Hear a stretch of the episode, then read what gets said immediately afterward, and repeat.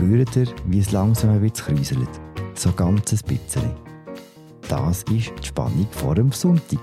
Endlich könnte man sagen, sind an diesem Sonntag tatsächlich die Wahlen.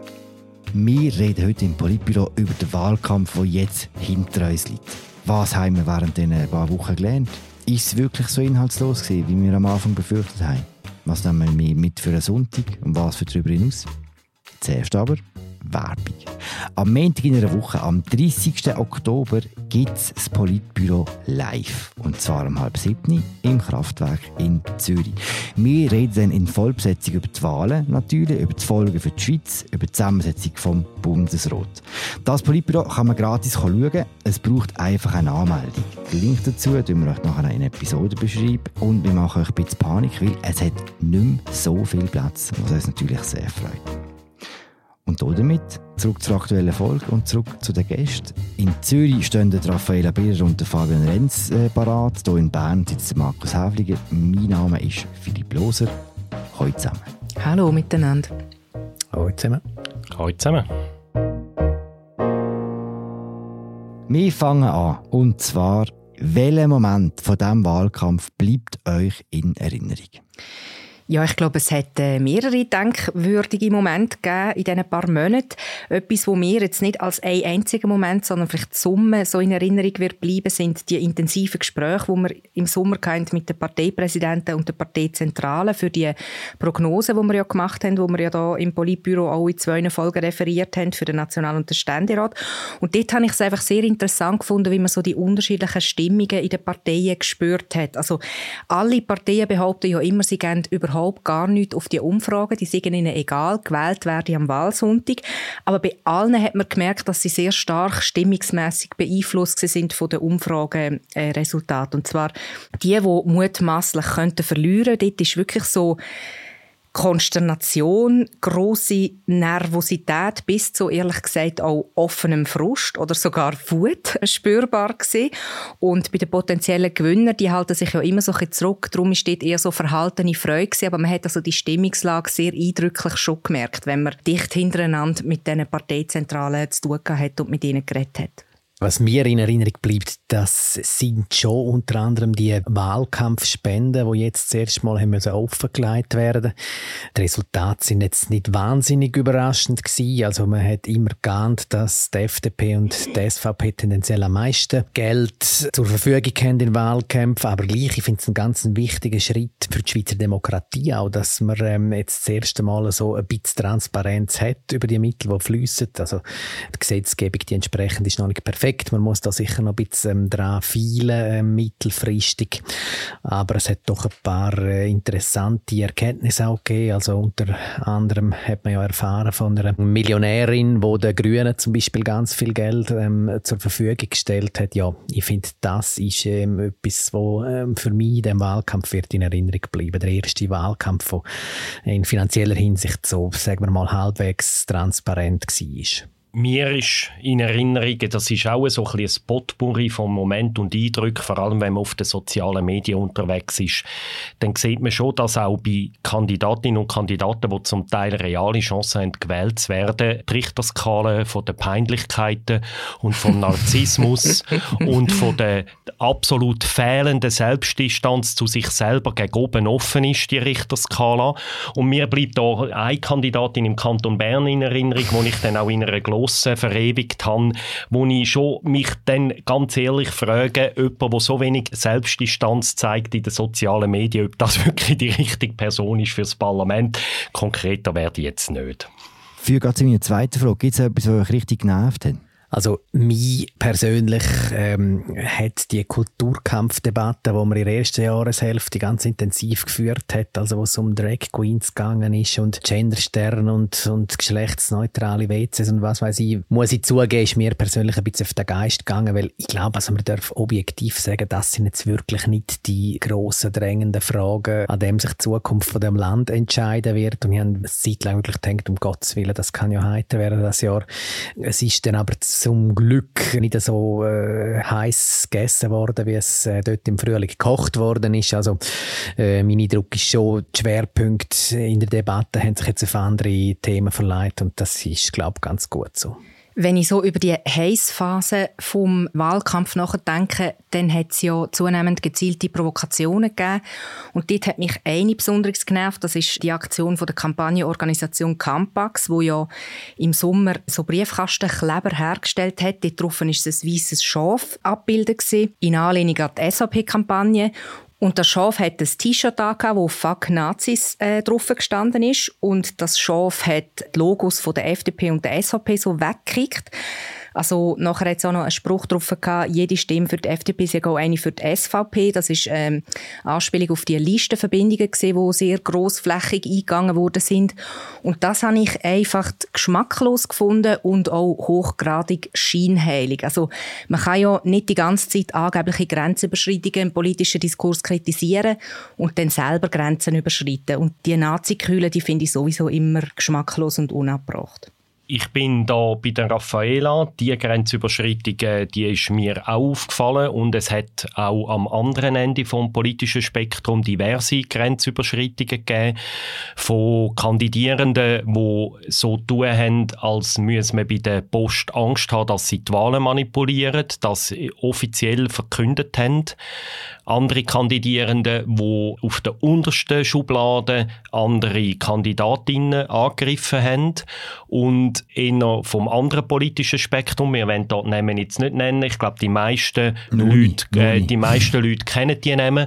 Und ich finde das schon bedenklich, weil wenn es die Kräfte sind, die sagen, sie Demokratie hochhalten, wenn die nachher andere Leute, die andere Meinungen haben, so verteufelt, verunglimpft, zum Teil auch mit unlauteren Mitteln, Stichwort künstliche Intelligenz verunglimpft, dann finde ich, ist das zum Teil eine Selbstdisqualifikation als wirklich noch demokratisch gesinnter Mensch letztlich. Wenn du schon die künstliche Intelligenz ansprichst, komm, wir bleiben kurz bei dem. Das Beispiel, das du jetzt genannt hast, du auch nicht sagen, wir können es jetzt schon nennen, das ist der Andreas Glaner, der Zivil Arslan angegriffen hat mit einem gefakten Video. Das hat ein juristisches Nachspiel gehabt, eine supervisorische Verfügung. Es ist nicht die einzige juristische Auseinandersetzung von diesem Wahlkampf. Ist künstliche Intelligenz, so wie sie jetzt eingesetzt worden ist vor den Wahlen, ein Problem? Ich glaube nicht, dass es in diesem Wahlkampf ein Problem ist, in dem Sinn, dass es irgendwie die Wahlen wesentlich beeinflusst. Wir haben jetzt einfach erste Probeläufe, Testversuche gesehen, wo neben dem Andreas Glaner, wenn ich es richtig mitbekommen habe, auch eine SP-Kandidatin, Gabriela Sutter, etwas Ähnliches gemacht hat. Man hat wie jetzt ein bisschen gesehen, was möglich ist. Und ich glaube, es ist mehr ein Warnschuss, dass es könnte in späteren Wahlen wirklich ein Problem werden. Und ich glaube jetzt gerade der Fall Arslan äh, Glarner, ich glaube, der Fall hat jetzt Potenzial, dass es möglicherweise auch zu einem Präjudizentscheid kommt von einem Gericht, wo möglicherweise da gewisse Grenzen setzt für die künftigen Abstimmungskämpfe und Wahlen. Und ich glaube, wenn das Gericht nicht macht, dann bin ich der Überzeugung, muss es früher oder später der Gesetzgeber machen. Ich sehe in diesen Wahlen noch nicht ein Problem, aber es dürfte eins werden, wenn man da nicht früh eine gewisse Regel schiebt. Und ganz ehrlich, ich bin dezidiert der Meinung, künstliche Intelligenz im Sinn, dass man Inhalt kreiert, Videos kreiert, Fotos kreiert und die veröffentlicht, wo es so in der Realität nicht gibt muss aus meiner Sicht in einem demokratischen Diskurs verboten werden. In einer Werbung für Coca-Cola oder so finde ich das nicht, aber im demokratischen Konkurs muss man das stoppen und ich denke, das Potenzial besteht, dass man da wirklich jetzt auch durch die ersten Zwischenfälle, die es in diesen Wahlen, möglicherweise Lehren zieht daraus, politisch oder auch, dass eben halt auch Gericht möglicherweise dem eine Regel schieben müssen. Aber ich bin eigentlich schon auch recht zuversichtlich, dass in den Parteien auch ein gewisses Verantwortungsbewusstsein da ist. Also es hat ja so einen Kodex gegeben, oder es gibt einen Kodex, wo Parteien von Mitte links äh, gemeinsam unterzeichnet haben, wo sie wirklich sich eben zu diesen Werten bekennen, dass es ihnen bewusst ist, was für Gefahren auch können von KI ausgehen und dass sie sorgfältig damit umgehen Das stimmt mich dann schon wieder eher auch zuversichtlich. Und ich glaube, in diesem Zusammenhang müssen wir schon auch kritisch die Rolle der Medien beleuchten. Ich finde auch wir selber, ähm, wo ja auch zu dem Medienkuchen gehören.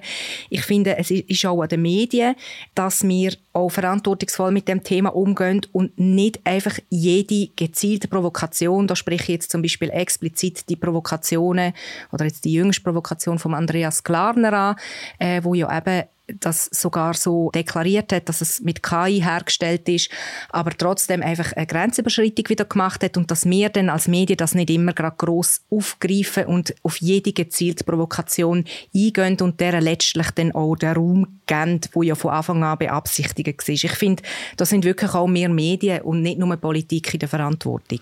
Markus, du hast übrigens vorher von einem demokratischen Konkurs geredet, statt Diskurs, nur als Hinweis. ja, das ist, würde ich sagen, Freud gewesen, aber das, das, das, das würde ich genau so drin lassen. Raffaella, nur, nur eine kurze Frage. Wenn du sagst, wir sollen nicht bei jedem Stöckchen springen, wenn ein Nationalrat etwas macht, was am Schluss justiziabel ist, was jetzt mm. in mhm. diesem Fall offensichtlich ist, müssen wir doch darüber berichten, nicht? Ja, ich finde es jetzt wirklich eine schwierige Grenzfrage, weil grundsätzlich das Phänomen Andreas Glaner, das haben wir ja an dieser Stelle schon auch sehr ausführlich diskutiert. Warum ist er überhaupt so ein Phänomen? Es hat viel mit seinen Social-Media-Postings zu tun und dass das überhaupt zu einem breiten Thema wird und nicht nur in seiner Bubble erscheint, das hat sehr stark mit mhm. uns Medien zu tun. Und ich finde darum, dass wir da wirklich eine spezielle Verantwortung haben und auch nicht immer alles, wo wir nachher das Gefühl haben, ah, das wird dann super klicken, äh, nachher darauf mhm. eingehen, weil sonst ist es wie also sonst ist das so eine, so eine Reihe von Provokation, Reaktion, Provokation, mhm. Reaktion, das, das äh, nützt sich auch extrem ab. Ich kann dazu vielleicht ergänzen, also wir haben den Fall jetzt konkret äh, im Inlandressort sehr intensiv diskutiert und das Thema polarisiert wirklich auch bei uns auf der Redaktion. Eben der Frontenverlauf ist ungefähr der, wo jetzt da auch im Gespräch zwischen der Philipp und der Raffaela ähm, sichtbar worden ist. Also einerseits die Frage, muss man nicht reagieren, wenn der äh, Nationalrat etwas macht, wo mutmaßlich justiziabel ist und dann eben äh, auf der anderen Seite der Standpunkt, dass man damit natürlich genau die Plattform für den Provokateur schafft, den er sucht. Ja, es ist, äh, es ist wirklich eine knifflige Frage. Eine zweite Nachfrage habe ich noch, die nicht mehr um Klarna geht. Wenn du sagst, Raphael, es gibt einen Kodex wegen der äh, künstlichen Intelligenz und der wird aber von der SVP und von der FDP nicht unterschrieben, was nützt denn so ein Kodex? Ich darf vielleicht mich da kurz einschalten. Also bei der FDP muss man sagen, sie haben zwar den Kodex nicht mitgetragen, aber sie haben jetzt nach der jüngsten Provokation von Andreas Klarner haben sie zusammen mit allen anderen Parteien das Kommuniqué signiert, wo sie ähm, das verurteilen. Also der Einsatz von KI zur Erstellung von so Fake-Videos. Also da haben sich jetzt äh, doch die anderen angeschlossen und das, und das mit verurteilt. Ich habe auch, wenn du jetzt gerade bei der FDP bist, ähm, ich habe auch die Empörung nicht so teilt über das Sujet von der FDP, wo eigentlich ja so der KI-Auftakt in dem Wahlkampf gemacht hat. Dort ist es ja darum gegangen, dass Klimakleber im Vordergrund zu sehen sind und hinter dran eine Ambulanz, die eigentlich durch will. Und es ist aber auch deklariert gewesen, das ist mit KI generiert. Aber also die FDP ist selber gross, auch betroffen. Nicht so ganz gross deklariert. Also die Entschuldigung kann ja auch der Andreas Klarner für sich anbringen. Er hat auch ähm, deklariert, dass das Arslan-Video mit KI erstellt ist. Raffaella, was ist denn der fundamentale Unterschied zwischen dem mit künstlicher Intelligenz kreierten Klimakleberfoto und dem mit künstlicher Intelligenz kreierten Quote von der Sibel Arslan? Also ich finde einfach, das ist noch eine Stufe krasser, oder? Das ist, wenn man das zugegebenermaßen, wie du jetzt gesagt hast, Philipp, sehr, sehr klein unter einem geschriebenen mit KI generiert, äh, wenn man das übersieht und also das ist schon recht eindrücklich, wenn man eine Person sieht reden, in ihrem eigenen Dialekt, in ihrer eigenen Sprache und das Maul bewegt sich auch entsprechend und man meint, die Person sagt jetzt tatsächlich, es wäre gut, SVP zu wählen, weil äh, kriminelle Türken müssen ausgeschafft werden Also dazu muss man vielleicht sagen, die Aussage, die Sibyl Arslan in dem Video macht, die ist ja so offenkundig absurd. Oder? Also ähm, jeder, der sich ein bisschen auskennt, weiß dass Sibyl Arslan nicht ähm, zur Ausschaffung von irgendwelchen ähm, oder irgendwie findet alle alle Türken sind kriminell und müssen ausgeschafft werden und äh, man soll SVP wählen und so. Also so Aussagen würden sie ja nicht machen im realen Leben. Aber da sehe ich eben die ganz grosse Gefahr vor künstlicher Intelligenz. Man könnte der Frau Arslan ähm, ja auch irgendeine Aussage ins Maul legen, wo sie vielleicht so gerne gesagt haben könnte. Was wäre jetzt, wenn man zum Beispiel ein Video von ihr macht, wo sie findet, ich finde, man darf kriminelle Ausländer auf keinen Fall ausschaffen, die sollen sich da daheim fühlen. Also irgendwie so eine Aussage, die äh, extrem provoziert provokativ wäre und vielleicht auch nicht intelligent wäre, wo sie nie gesagt hat, aber wo man sich theoretisch noch vorstellen könnte, mhm. dass es ähm, zur politischen Grundhaltung passen würde. Also da sehe ich die ganz grosse Gefahr vor künstlicher Intelligenz und jetzt weniger in so offenkundig absurden Videos wie jetzt im Fall äh, von dem Glarner Video. Ich meine, Fabian, ich glaube einfach, mit dem Argument, das ist offenkundig falsch, was, oder das merkt ja jeder, dass das Sibel Arslan nie würde sagen. Da bin ich einfach nicht so überzeugt. Natürlich, jemand, der regelmäßig Zeitung liest, der merkt das vielleicht. Aber wenn du auf der Straße würdest fragen, wie viel Prozent von unserer Bevölkerung kennen Sibel Arslan überhaupt? Und nachher, wie viel von denen können genau sagen, für welche Inhalt das sie steht, dann glaube ich, sind wir an einem kleinen Ort und stell dir jetzt einfach vor, im nächsten Wahlkampf will sich jemand ein Bild machen, wer ist die Sibel Arslan, er geht googlen, dann ist die Chance, glaube ich, recht recht hoch, dass das Video möglicherweise recht weit oben angezeigt wird, weil das ja viel geklickt worden ist und so weiter.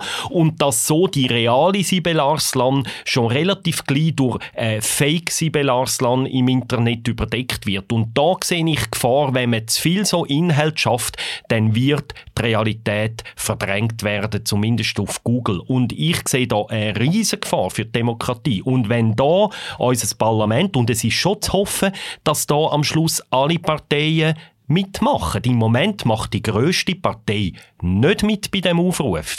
Die SVP macht nicht mit. 30 Prozent der Wählerschaft in der Schweiz, die Partei sagt, das kann man machen, das ist kein Problem. Da muss ich sagen, habe ich ein anderes Demokratieverständnis. Und jetzt habe ich recht eine politische Aussage gemacht in diesem Politbüro. Komm mit euch mal fürs Erste das KI-Thema abschließen. Wenn ihr zurückschaut, wer hat es richtig gut gemacht jetzt, wenn man so sportberichterstattungsmässig äh, das beurteilt, die letzten paar Monate? Wer ist richtig toll in diesem Wahlkampf?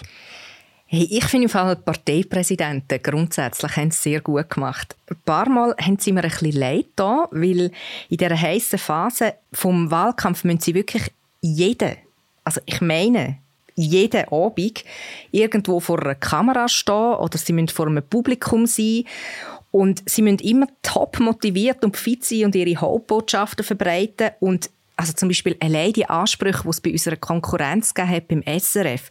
All die Spezialsendeformate, die sie am Morgen früh am 6 Uhr oder am Abend spät noch haben müssen, vor der Kamera oder hinter dem Mikrofon sein, wo teilweise auch gar nicht so viel mit Kernpolitik zu tun haben.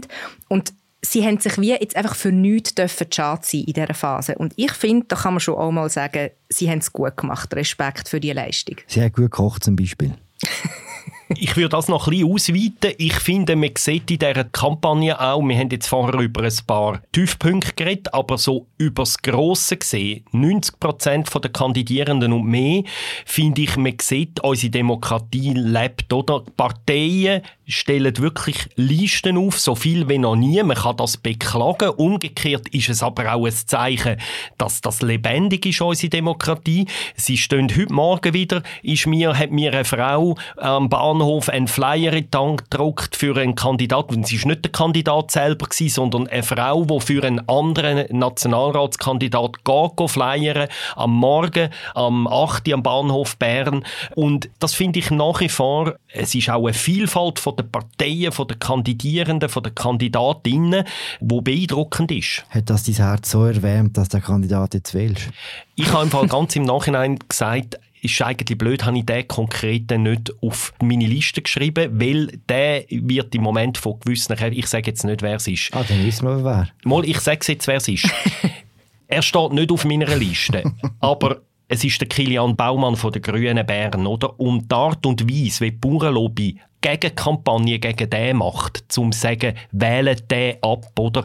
Das finde ich recht krass. Ich sage nicht, dass ich mit dem Herrn Baumann in allen Punkten einverstanden ist, das ist nicht mein Punkt, aber Art und Weise, wenn er im Moment in einer Gegenkampagne ausgesetzt ist von der Bauernlobby, von der äh, eher rechten Bauernlobby, weil er, er ist ja auch Bauer, oder? Aber halt eher einer, der ein anders gestrickt ist in gewissen Fragen, aber er ist sicher kompetent. Art und Weise, wenn er in einer Gegenkampagne ins Gesicht schaut, habe ich eigentlich heute Morgen gedacht, der hätte eigentlich eigentlich sollen draufschreiben einfach ein bisschen zum einen Kontrapunkt zu setzen. Ich tue auch mit, bei meinem Wahlzettel manchmal noch gerne gewisse politische Kontrapunkte setzen. Das ist schön, wenn man das kann, wenn man 30 Linien hat, die man ausfüllen kann. Andere haben das Privileg nicht. Fabian, was hast du besonders gut gefunden?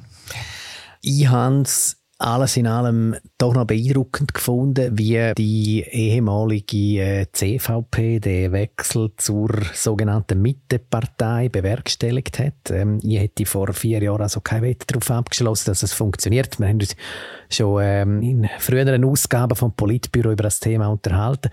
Aber Moll, es hat funktioniert. Es ist sehr geräuschlos über die Bühne gegangen. Die Mittepartei hat einen, möchte mal sagen, jetzt nicht einen wahnsinnig furiosen oder inspirierenden Wahlkampf, aber auch einen ziemlich fehlerfreien Wahlkampf geführt. Und wenn man den Umfragen glauben darf, äh, dann scheint es auch zu funktionieren. Also sie dürfte im Unterschied zu früheren Wahlen jetzt einmal nicht zu den grossen Verlierern gehören und es gibt sogar eine kleine Chance, dass es die FDP bei den Wähleranteilen überholen könnte. Also das finde ich einen der interessantesten Aspekte. Also jetzt auch, wenn es auf den Sonntag zugeht, auf den Wahlsonntag, also die Wahrnehmungs- und vielleicht dann eben auch sogar Machtverschiebung in der politischen Mitte. Das ist extrem spannend. Du hast jetzt gesagt, einen fehlerfreien Wahlkampf. Das würde ich auch so sagen. Ich würde sogar noch weitergehen und, und sagen, er ist durchaus auch über Strecken erfolgreich gewesen. Also mein Eindruck ist, dass die Mitte-Partei selber Akzent und Themen gesetzt hat. Ich denke an Gesundheitskosten, an die Neutralität, also Data-Positionierung und dann, wie sie sehr schnell äh, sich gegen die Polarisierung äh, gestemmt hat, also quasi als Kraft, wo man muss wählen, wenn man die Polarisierung nicht mehr weiter möchte befördern. Und die FDP dem gegenüber, so die härteste Konkurrentin, ist ja, hat man den Eindruck gehabt, während der ganzen heißen Wahlkampfphase stark in der Defensive gewesen. Also die Listenverbindungen mit der SAP sind ihren um die Ohren geflogen. Das hat sich so ein das Verlierer-Image verschärft oder verstärkt. Dann eben das KI-Plakat, das ich vorher angesprochen habe, wo auch äh, nicht gut angekommen ist. Und ähm, der Politologe der Claude Lanchon hat zudem äh, in einem Interview gesagt, die Mitte bedrängt die FDP neu, wo sie nur kann. Und ich glaube, das kann man nur unterschreiben. Du, eine kleine Klammer, um nochmal das Fass KI aufzumachen. Habt ihr auch ein persönliches Mail von Terry Burkhardt bekommen? Ein persönliches Video? Jawohl. Hoi, Raffaela. Ich habe nicht gewusst, dass wir Duzis gemacht haben. Wobei das ist ja wieder, muss man sagen, professionell. Mhm. Das finde ich jetzt, äh, muss ich sagen, ja, als ich das bekommen mhm. habe, habe ich gefunden, da nutzen wir eben die technischen Möglichkeiten aus. Und das ist nicht meine Rede vorher, man soll die technischen Möglichkeiten nicht aus, mhm. ausreizen, oder? Du hast es mit explizit erwähnt, Raffaella. Ich glaube, man muss auch zwei andere Parteien noch kurz erwähnen in diesem Wahlkampf, die auch, finde ich, einen recht überzeugenden Auftritt hatten. Die SVP mit allen Grenzüberschreitungen, die wir schon erwähnt haben, hat das richtige Thema gehabt. Und die SP auf der anderen Seite auch. Seit einem Dreivierteljahr reden die nur über Kaufkraft, Kaufkraft, Kaufkraft. Und tatsächlich ist das ein grosses Thema geworden. Seid ihr auch so? Oder nicht? Was die SP angeht, oder, ähm, da sind wir jetzt schon ein bisschen beim Thema ähm, nicht so gut gemacht. Originelle Überleitung. Nein, äh, was du sagst, ist sicher nicht falsch, oder? Also das Thema Kaufkraft, äh, das äh, ist wahrscheinlich richtig, dass sie auf das gesetzt hat. Die Prognosen sehen ja auch nicht so schlecht aus für die SP. Aber mit uns, die SP hat Fehler gemacht und zwar jetzt nicht mal im Speziellen in dem Wahlkampf im allerengsten Sinn, sondern äh, was ihre Personalplanung im Ständerat angeht. Wenn man schaut, wie sich der Sitz an Anteil im Ständerat die letzten zehn Jahre entwickelt hat. Also das ist eine dramatische Entwicklung für die SP. Und man muss ja sagen, bei Nationalratswahlen sind ja Parteien bis zu einem gewissen Grad auch Gefangene oder Profiteure von so Grosstrends, oder, die es nur bedingt können beeinflussen. Aber bei Ständeratswahlen, da können sie mehr steuern mit, äh, mit einer geschickten Planung. Das, glaube ich, ist der SP nicht gelungen und es ist jetzt auch diesmal nicht gut gelungen. Also sie werden äh, voraussichtlich äh, mindestens einen Sitz verlieren, vielleicht auch, vielleicht auch mehr. Und ich glaube, da haben sie in der Personalplanung auch in dieser Legislatur gewisse Fehler begangen. Ähm, ich denke da zum Beispiel, der Tessiner Ständeratssitz, äh, den haben sie an sich ohne Not geopfert, oder? Indem sie die bisher amtierenden Ständeräte in, äh, in Regierungsratswahlkampf geschickt haben und äh, ohne quasi einen adäquaten ähm, Ersatz parat zu haben. Ich denke, es war auch ein Fehler gewesen, dass es der Paul Rechsteiner, äh, der Ständeratssitz äh, in St. Gallen noch während der Legislatur ähm, abgegeben hat. Das hat es den Bürgerlichen ermöglicht, ihre Reihe zu schliessen und sich dann am Ende hinter einer Kandidatin von SVP zu vereinigen. Eben dort denke ich, da sind gewisse taktische Fehler gemacht worden bei der SP, was ihnen jetzt wahrscheinlich nochmal wird Ständeratssitz kosten. Du hast ja gefragt, Philipp, eben, haben sie die nicht gut gemacht? Ich finde schon von der SVP, trotz eben, wir haben vorher über Grenzerschreitungen, Überschreitungen geredet, die es gegeben hat, aber was man von ihr wirklich kann lernen kann, ist so das Prinzip, ähm, wenn man bei einer Botschaft kann bleiben kann. Sie haben einfach die ganze Wahlkampf gesagt, die die Ausländer, die Ausländer, sie sind an den Wohnungspreisen schuld, an den Gesundheitskosten und am Stau und an der Kriminalität sowieso und das, wie und sie... am schlechten Wetter. Am, ja, das habe ich jetzt selber Nein, nie gesehen. das ist der Bucheli. Ah, Entschuldigung. Genau. Und dort ist der Buchli, ist das auch ein Ausländer eigentlich? wahrscheinlich nicht mit dem Namen. Ähm, auf jeden Fall, und das ist schon, das macht natürlich den Erfolg von einem Wahlkampf aus, das haben sie gelernt unter einem Blocher und das können sie immer noch, oder? Einfach ein Thema und das hat keine andere Partei, auch die SP nicht, obwohl sie irgendwann gesagt haben, wir gehen auf Kaufkraft, auch die Mitte nicht, obwohl sie irgendwann gesagt haben, wir gehen auf Gesundheitskosten. So konsequent hat das keine andere Partei durchgezogen. Vielleicht noch die Grünen mit der Klimapolitik, das muss man fairerweise Mhm. noch sagen. Ja, Aber fairerweise muss man sagen, es ist natürlich auch eine einfachere Ausgangslage für so eine Themenpartei, wie es die SVP ist, oder? Das nachher alles so konsequent durchzuziehen. Aber ja, das ist tatsächlich eindrücklich gewesen. Du, Raphael, hast vorhin schon mal das Verhalten der Medien in diesem Wahlkampf angesprochen. Äh, am letzten Sonntag hat Jacqueline Badran in der Sonntagszeitung ein langes Interview gegeben, wo sie die Medien ziemlich gescholten hat. Also nicht so, dass man etwas anderes für ihr gewohnt wäre. Aber jetzt trotzdem auf die konkrete Kritik. Sind die Medien schlecht während dem Wahlkampf? Ja, Jacqueline Badran hat äh, einmal mehr zu einem Rundumschlag gegen die Medien ausgeholt und gesagt, dass wir lieber stammtischmässig, also ich zitiere, stammtischmässig über Bundesratswahlen spekulieren, als dass wir einen inhaltlichen Legislaturrückblick machen. Ich denke, da hat sie einfach die Medien oder jetzt zum Beispiel uns spezifisch schlecht gelesen, um zu so einem Schluss zu kommen. Ich, ich kann mir das nicht recht erklären, wie sie zu dem Schluss kommt. Ähm, sie hat dann auch kritisiert, wir recherchieren nicht und wir schreiben an der Relevanz vorbei. Ich halte das für eine sehr pauschale und ungerechtfertigte Kritik. Also ich glaube schon, dass die Medien sehr bemüht sind, darum vor den Wahlen die ganz Breite aufzuzeigen. Einerseits die Bilanz der Parteien, also was die Parteien in der Legislatur erreicht haben, wo sie können Akzent setzen können. Andererseits gehen wir auch auf einzelne Kandidierende, wo wir, oder Wiederkandidierende, wo wir auch die Bilanzen von denen aufzeigen. Und dann reden wir auch inhaltlich darüber, wenn es darum geht, welche Themen sind äh, vielleicht überproportional behandelt worden, welche hat man sollen klären, sind aber weiterhin, verharren weiterhin ohne eine Lösung. Und insofern kann ich diese Kritik wirklich nicht nachvollziehen. Ich kann sie, aber das hat sie nicht einmal so explizit gesagt, ich könnte sie nachvollziehen, wenn es darum ging, quasi das, was ich vorher gesagt habe, dass einzelne kleine Ereignisse stark aufgebauscht werden. Ich unterstelle auch, dass das teilweise auch mit dem Klickverhalten zu tun hat, dass man merkt, dass die Leute oder die Bevölkerung oder die Leserschaft sehr stark auf ähm, so Aufregerthemen anspringt. Aber ich glaube, so in der Pauschalität von der Kritik muss man da doch ziemlich vehement widersprechen. Ich kann verstehen, wenn man sich über gewisse einzelne Artikel aufregt. Das kann ich sehr gut nachvollziehen. Ich reg mich manchmal auch auf. Auch bei uns sind zum Teil eben so einzelne Artikel erschienen, wo man irgendein Detail gross kocht. Die Kritik kann ich verstehen, aber die Kritik, dass wir die Inhalte nicht beleuchtet, die finde ich komplett falsch, weil sie blendet alles aus, wo wir in vier Jahren berichtet als ein politisches Medium. Und da möchte ich jetzt, ich bin Mitglied von dieser Bundeshausredaktion, wenn ich mir überlege, wie viele Artikel wir in diesen vier Jahren, in den letzten vier Jahren, über Details von der Rentenreform geschrieben haben, wirklich über Details, wie, was für Vorschläge gibt es jetzt genau zu dem Punkt bei der AHV oder bei der Pensionskasse, wie viele Artikel, inhaltliche, wir zu der Gesundheitskostenproblematik geschrieben haben, mit Vorschlägen, was wir machen können, was dafür spricht, was dagegen spricht. Und natürlich gehen wir nachher nicht vor den Wahlen noch eine Seite bringen. Übrigens, in den letzten vier Jahren hat das Parlament folgende Vorlagen zur Gesundheitspolitik behandelt und, alle, und hier sind die Positionen, die alle Parteien dabei vertreten haben.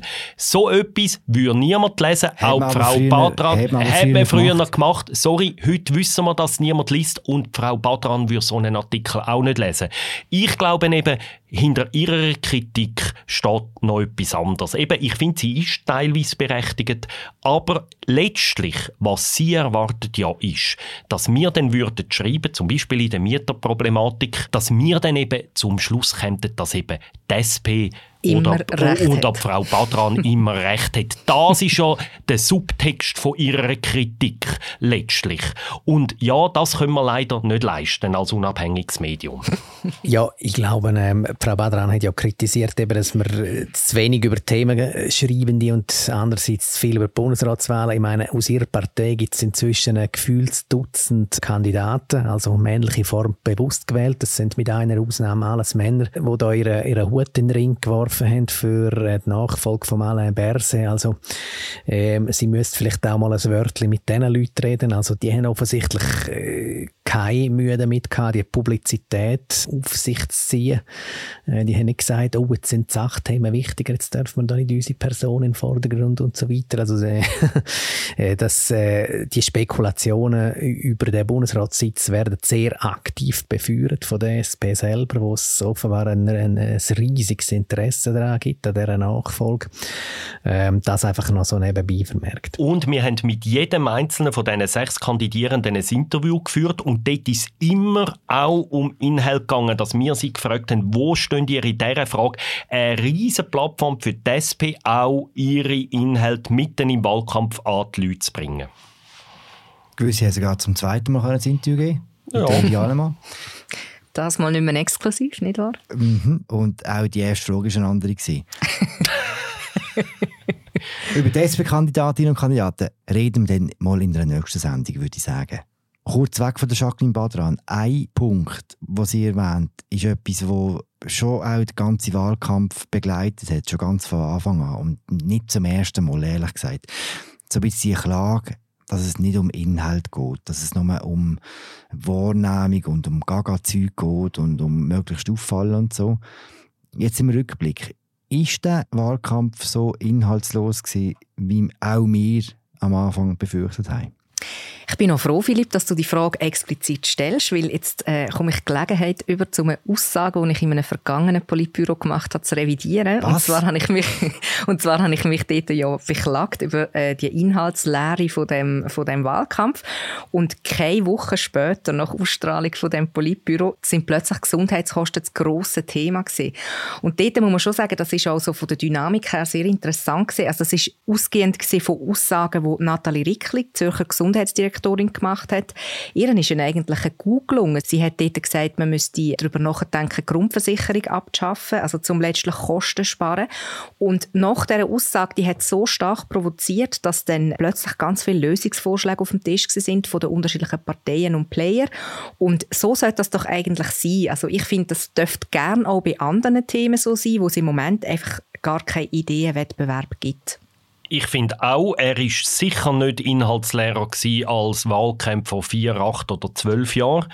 Im Gegenteil, es hat ein paar Themen gegeben, wo man inhaltlich debattiert hat. Ich finde, würde jetzt neben den Gesundheitskosten, wo wahrscheinlich wirklich das stärkste Beispiel ist, auch die ganze Frage um die Neutralität von der Schweiz und so weiter, das ist auch immer wieder gekommen. Auch gewisse Themen rund um Klimaschutz sind halt äh, auch immer so ein bisschen mitgeschwungen, weil halt wir ja auch noch eine Abstimmung hatten zu so einer Vorlage vor ein paar Monaten. Und der Punkt ist einfach ein bisschen, man könnte natürlich, würde ich mir auch noch einen inhaltsvolleren Wahlkampf oder auch noch mehr, wie du gesagt hast, Raffaella, mehr Ideenwettbewerb auch noch in anderen Themen wünschen. Also zum Beispiel, was, wo es praktisch kennengegeben hat, ist zum Beispiel in der Europapolitik beispielsweise, oder? Aber der Punkt ist, wenn ich übers Land fahre und die Wahlplakate anschaue, ich sehe eigentlich nur Grinden und Nehmen, oder? Und ich sehe bei den wenigsten Plakaten auch nur eine grobe Aussage, oder? Für was die Person steht. Und wenn schon, wenn man den Vorwurf den Medien machen, oder? Wir sagen inhaltsleer in der Berichterstattung, dann fällt er mindestens so fest auch auf Parteien zurück, aus meiner Sicht. Die wievielte Wahlen ist es jetzt eigentlich, die ihr erlebt am Sonntag? Also aktiv als Bundeshausjournalist, ich habe es gerade vor ein paar Tagen ausgerechnet, sind es bei mir, ich glaube, die sechste, ja. Oh Mann, warte, jetzt muss ich rechnen, ernsthaft. Die viereinhalbte. Und freut man sich denn noch? Ist man ein bisschen aufgeregt? Ich freue mich sehr. Ich finde es spannend. Was ich halt an den Schweizer Wahlen besonders spannend finde, ist, natürlich sagt man am Schluss, was, jetzt haben wir so ein Drama gemacht und es hat nur eine Verschiebung um irgendwie, ich weiß nicht was, heisst zwei Prozent gegeben, oder? Da lachen ja vor allem ausländische Beobachter drüber. Aber ich finde halt schon spannend an den Schweizer Wahlen ist, dass wir 26 Wahlkreise haben und die einzelnen Wahlkreise sind zum Teil auch heute noch so unterschiedlich mit zum Teil Parteien, die ganz anders sind. So eine FDP ist im Kanton Solothurn nicht das gleiche wie im Kanton Neuenburg zum Beispiel oder so Sachen und wo es wirklich auch in diesen Kantonen zum Teil spannende Rennen gibt, spannende Abwahlen auch gibt, spannende neue Kandidierende. Es hat, finde ich, bei diversen Parteien sehr interessante neue Kandidierende am Start, wo ich sehr gespannt bin, ob es die schaffen ins Parlament. Und ja, ich finde es ich find's super spannend und ich kann eigentlich jedem nur empfehlen, unseren Ticker am Wahltag intensiv zu lesen. ah, wer, wer, also sitzt, wer sitzt am Hebel? Der Markus. Raffaele, wie ist es bei dir? Ja, also ich kann mich eigentlich ganz kurz fassen. Ich finde es nach wie vor und immer wieder sehr spannend und ich brenne für den Tag. Das finde ich wirklich ähm, ein politisches Highlight. Alles andere wäre ja für Teilnehmer und Mitglieder von Bleiber auch jetzt komisch, ehrlich gesagt. ich würde gerne abschließen mit einem Ausblick auf einen Sonntag, was man alles zu erwarten hat bei uns. Zum einen eben der Artikel von Markus, dort werden ihr über alles Wichtige informiert. Ständeratsrennen, Nationalratsrennen, lustiges Zeug, was passiert. Also Charlotte Walser tickert auch. Zusammen mit Charlotte Walser. Es wird ganz viel Text geben auf unserer Seite, es wird Videos geben, es wird am Oben irgendwann, wir wissen noch nicht genau wann, auch ein Politbüro-Spezial geben zu den Wahlen. Am anderen Tag dann noch ein Apropos. Und ja, wir hoffen alle, dass ihr euch genau so freut auf den Wahlsonntag wie wir. In diesem Fall wir hören uns am Sonntag und für all die, die uns einmal sehen wollen, noch ein kurzer Hinweis. 30. Oktober, halb siebten, Kraftwerk Zürich. Bitte anmelden, bitte vorbeikommen. Wir würden uns sehr freuen, euch zu sehen. Und in diesem Sinne, ciao Markus, ciao Fabian, ciao Raffaella. Tschüss miteinander. Ciao zusammen. Ciao zusammen.